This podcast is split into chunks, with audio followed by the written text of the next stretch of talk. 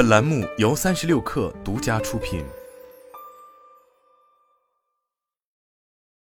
本文来自三十六氪最前线。三月八日，阿迪达斯交出了二零二二财年四季度及全年成绩单。公司二零二二年全年营收两百二十五点一亿欧元，同比微增百分之一，营业利润为六点六九亿欧元。四季度营收五十二点一亿欧元，同比增长百分之一点三，营业亏损七点二四亿欧元，略优于预期的七点八二亿欧元。二零二二年十月，美国知名歌手 Kanye West 因发布争议性言论。阿迪达斯宣布与其分道扬镳，直接导致 Easy 系列无法出售，而产生了大量库存堆积，造成了约六亿欧的库存损失，折合销售额下降百分之一。据摩根士丹利的统计，二零二一年，Easy 系列产品为阿迪达斯带来近二十亿美元的销售额，在其总收入中的占比达到约百分之八。分地区看，北美、拉美业绩以两位数的速度强劲增长，欧洲、中东、非洲地区实现个位数增长。其中，大中华区的收入同比下降百分之三十六，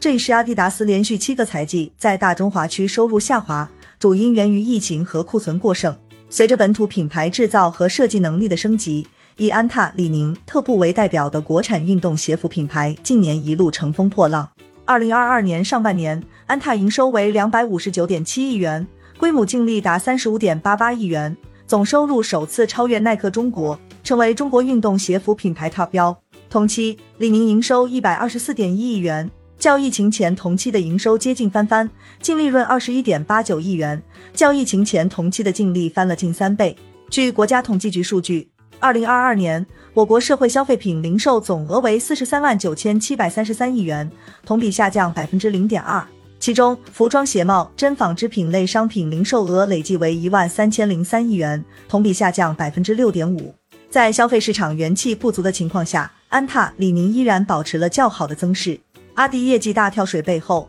中国消费者的理念正在悄然发生改变。曾经部分中国消费者认为穿阿迪、耐克等国际品牌有面子，但在安踏稳抓多品牌策略，李宁专注国潮创新概念后，其产品档次已不输国际品牌。年轻人较以往更愿意为性价比高的优质国产品牌买单。针对低迷的业绩表现，阿迪达斯已有所动作。二月六日，阿迪发布新系列品牌 Adidas Sportswear，这是其近五十年来首次推出新品牌。这一举措被市场视为在侃爷风波后挽救业绩的方式。至于能否依靠新品牌实现业绩增长，还得看市场的表现。展望二零二三年，阿迪达斯预计经营亏损将达七亿欧元。公司首席执行官比约恩·古尔登表示，二零二三年将是为二零二四年和二零二五年奠基的过渡年。阿迪达斯为在二零二四年重回盈利做好准备。